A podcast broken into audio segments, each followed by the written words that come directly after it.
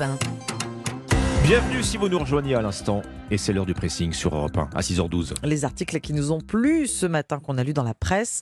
Et on est rejoint par Dimitri Vernet. Qu'est-ce que vous avez lu? Eh bien, 14 février oblige, hein, je vous parle de la Saint-Valentin ce matin, une soirée avec votre partenaire censé se résumer à ça.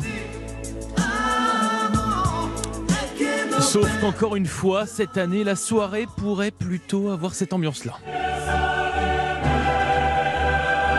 Et oui, ce matin, je vous parle du match dans le match PSG Bayern Munich versus la Saint-Valentin.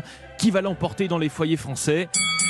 C'est la question que se pose le quotidien La Dépêche du Midi aujourd'hui, qui nous relate en fait un, un, sondage réalisé par une application de rencontre pour savoir ce que vont faire les Françaises et Françaises ce soir.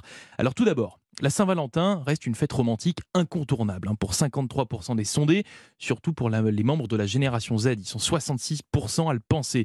Mais l'amour du foot, en fait, l'emporte souvent. Près de la moitié des personnes en couple interrogées comptent bien regarder le match. En fait, ce qu'il en ressort, c'est une sorte de compromis oui pour la Saint-Valentin et oui pour le foot. 36% disent qu'ils vont regarder le match en couple, comme Mathilde, interrogée par notre reporter Romain Biteau.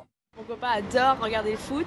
Je pense qu'on va faire euh, un mix des deux. On va faire et Saint-Valentin et PSG. On va faire euh, ouais, pizza devant la télé. Euh, ça me va tant qu'il y a les deux.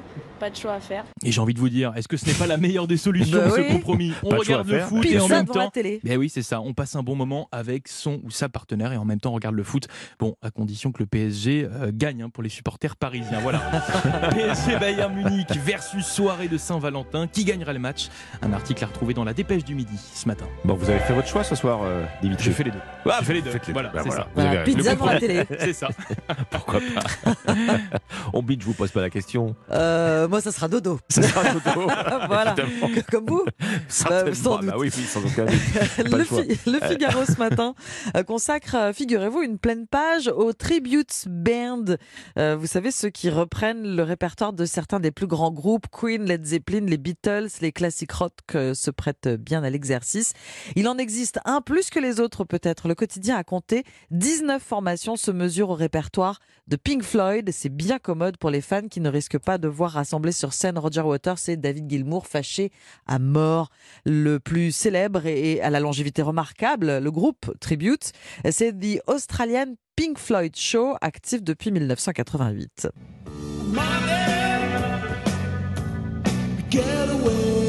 C'est plutôt bien joué, hein, The Australian Pink Floyd Show, considéré comme le meilleur tribute band, adoubé par le batteur Nick Mason, qui a déclaré Ils sont tellement fidèles à nos enregistrements qu'ils reprennent les mêmes erreurs. Et c'est également la seule formation qui peut se vanter d'avoir joué devant le guitariste de Pink Floyd, David Gilmour.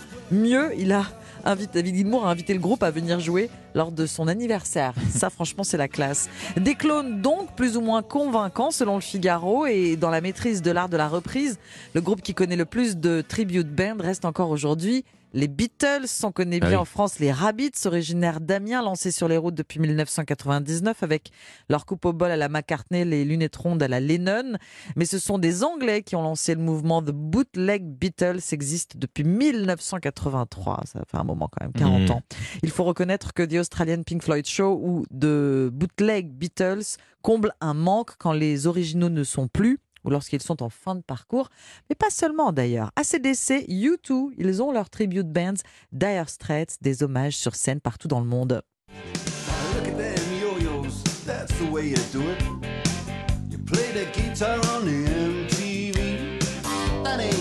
Non, ça c'est les vrais, hein. ça c'est Marc Ouais, Knopfler. j'allais dire pour, pour suivre Mark Knopfler, même en tribute. Ah, c'est pas euh, lever possible, on est hein. bien d'accord. Dire Straits en vrai. De Dire Straits Experience sera en concert, figurez-vous, en France l'automne prochain. The Bootleg Beatles sera en juin et rendez-vous avec The Australian Pink Floyd Show ce soir à Annecy. Faux Pink Floyd, vrai concert dans le Figaro. N'est pas Pink Floyd qui veut, n'est pas Mark Knopfler qui veut. On est bien d'accord. Alexandre, c'est à vous. Figurez-vous qu'il va bientôt y avoir du changement dans notre paysage de consommateurs. C'est même une révolution qui se prépare. C'est ce qu'on lit ce matin dans les échos. La célèbre- le célèbre code barre, vous savez, eh bien, il va bientôt tirer sa révérence. Sa disparition de tous les emballages est programmée pour 2027. Ah oui, c'est demain. hein. C'est demain, 24 barres, 13 chiffres, le code barre qui va bientôt être progressivement remplacé par le QR code. Alors lui, vous le connaissez déjà. hein. Hein, pendant la crise Tellement. sanitaire, on y a eu droit au moment d'aller se faire tester. Il a aussi remplacé la carte du menu. Au restaurant. Et il est maintenant tellement au point, ce QR code, qu'il va donc succéder au code barre après un demi-siècle de règne sur les emballages. Il est né quand le code barre? 1948, une invention euh, d'un ingénieur américain qui répondait euh, à l'époque à la demande d'une petite chaîne d'épicerie euh, qui voulait en identifier tous ces articles. Alors son Eureka, à lui, il lui est venu sur une plage de Miami, cet ingénieur. Il a planqué fou. à l'époque cinq doigts, euh, les cinq doigts de sa main dans le sable. Il a dessiné cinq traits. Et là, il s'est dit Et voilà, vous Bam. connaissez la suite. On estime aujourd'hui qu'il y a un milliard de codes barres dans le monde pour autant de références de produits.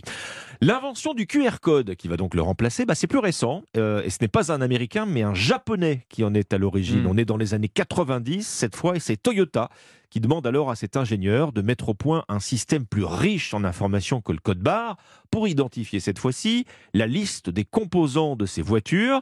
Il invente donc cet ingénieur ce damier en noir et blanc euh, directement inspiré du jeu de Go. Ah ouais. Alors que va apporter ce QR code au supermarché? Bah, Là encore, il pourra cont- contenir plus d'informations, tout ce que contient déjà le code barre, Mhm.